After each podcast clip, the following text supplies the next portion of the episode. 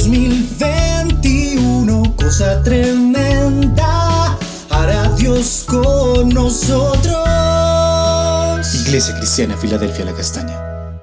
Buen día, amado y amada del Señor. Es tiempo de recordar que Dios hará cosa tremenda con nosotros. Leemos hoy en Éxodo 25, desde el versículo 31 hasta el 40. Harás también un candelero de oro puro, labrado a martillo. Su pie, su caña, sus copas, sus manzanas y sus flores serán también de oro puro. De sus costados saldrán seis brazos, tres de un costado del candelero y tres brazos del otro costado en cada uno de los seis brazos que salen del candelero habrá tres copas en forma de flor de almendro, una manzana y una flor. En la caña central del candelero habrá cuatro copas en forma de flor de almendro con sus manzanas y sus flores. En los seis brazos que salen del candelero habrá una manzana debajo de cada dos brazos, es decir, tres manzanas para los seis brazos. Las manzanas deben formar una sola pieza y ser todo ello de oro puro, labrado a martillo. Le harás siete lamparillas, las cuales encenderás de modo que alumbren hacia adelante. Sus despabiladeras y sus platillos deben ser también de oro puro. Dios está dando unas instrucciones para construir un tabernáculo. En este lugar que era portátil y se podía mover a través del desierto, había un espacio cubierto y uno descubierto. Dentro del espacio cubierto había un lugar santo y un lugar santísimo. Dentro del lugar santo habían tres muebles. Uno era la mesa de los panes de la proposición que vimos ayer, otro era un altar de incienso y otro el candelero o candelabro de oro como dice la versión 60. Este candelabro de oro tenía siete brazos. Debido a que el lugar era oscuro, lo que alumbraba al interior era este candelabro. Estaba formado por oro puro, fue labrado a martillo como una sola pieza de oro. En Levítico capítulo 24, versículo 1 hasta el 4, explica la forma en que se usaba el aceite que se usaba. Dice, el Señor habló con Moisés y le dijo, manda a los hijos de Israel que te traigan aceite puro de oliva para el alumbrado, para mantener las lámparas encendidas siempre. Aarón pondrá las lámparas delante de mí en el tabernáculo de reunión fuera del velo del testimonio desde la tarde hasta el amanecer. Este es un estatuto perpetuo para sus descendientes. Las pondrá siempre en orden delante de mí sobre el candelero limpio.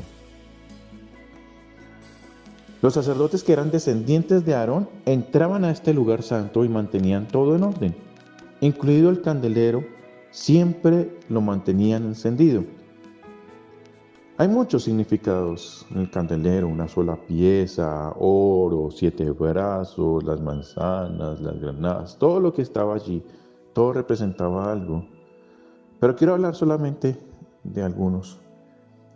Empecemos por decir que representa la deidad de Cristo, eterna, para siempre real, como Rey de Reyes, Señor de Señores. Es el mismo ayer, hoy y por los siglos. Así es el, el oro, lo que representa el oro es como esa eternidad.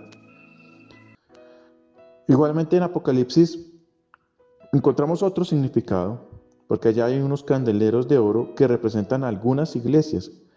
Por lo tanto, también este candelero nos habla de nuestra responsabilidad de alumbrar como iglesia, porque somos el cuerpo de Cristo. El aceite con el que alumbraba representa al Espíritu Santo que con su unción reposa sobre la iglesia, le hace un llamado especial la capacita, la prepara, la envía. Y, ellos tenían que eh, coger el aceite diariamente, llenar el candelabro diariamente. Entonces esto también habla acerca de la llenura del Espíritu Santo que debemos anhelar diariamente. Y es el que dirige todo, porque como da luz, le permite a uno ver hacia dónde caminar. Pero hay algo más que me impresiona desde el principio que empecé a estudiar el tabernáculo, y es esto. En el mismo lugar donde hay luz por este candelero, también están los panes de la proposición. Y como veíamos ayer, estos panes también representan la palabra de Dios. Por lo tanto, La palabra de Dios es alumbrada por el Espíritu Santo cuando la iglesia se deja guiar por Él, cuando la iglesia está llena del Espíritu. La relación entre la palabra y el Espíritu es fuerte y recíproca, porque no se entiende la palabra si el Espíritu no la ilumina. Y no puede iluminar el Espíritu la palabra si la palabra no está en medio de su iglesia. Anhelamos el Espíritu de Dios para comprender la palabra y es por medio de la palabra que conocemos al Espíritu Santo. Oremos. Señor Jesús, gracias porque tu obra permitió que tu Espíritu permaneciera en medio nuestro y por esta razón podemos comprender la escritura que dejaste como regalo para conocerte. Espíritu Santo, ven y llénanos diariamente, llénanos Ilumina cada letra de la hermosa palabra de Dios, porque queremos conocerte. Sobre todas las cosas, anhelamos penetrar en tu presencia y saber que solamente allí encontramos las cosas grandes y ocultas que no conocemos. Con todo el corazón te decimos, te amamos. En tu nombre santo oramos. Amén. Recordemos, cosa tremenda para Dios con nosotros. 2021, cosa tremenda, hará